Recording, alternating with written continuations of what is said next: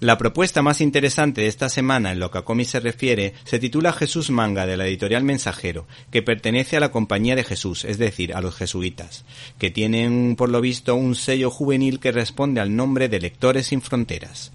Esta adaptación ha corrido a cargo de un artista británico de origen nigeriano llamado Ajibayo Asinsiku, que responde al nombre de Siku, que encaja a la perfección con sus trabajos artísticos basados en el estilo manga.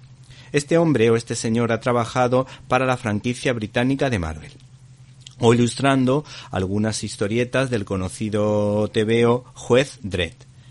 Es, por otra parte, músico y teólogo, de ahí que dedique parte de su tiempo a cómics de temática religiosa como la Biblia manga o el cómic sobre el Hijo de Dios Jesús manga. Entre las virtudes de esta adaptación de los Evangelios de Mateo, Marcos, Lucas y Juan destacan la expresividad de los personajes con una amplia gama de gestos muy logrados que transmiten credibilidad y realismo. Que entre escena y escena o capítulo y capítulo para permitir que vayamos reflexionando sobre los pasajes más significativos de Jesucristo, propone o ofrece una serie de páginas que intentan conectar con el presente y que explican con acierto. ¿Te está gustando este episodio? Hazte fan desde el botón apoyar del podcast de Nivos.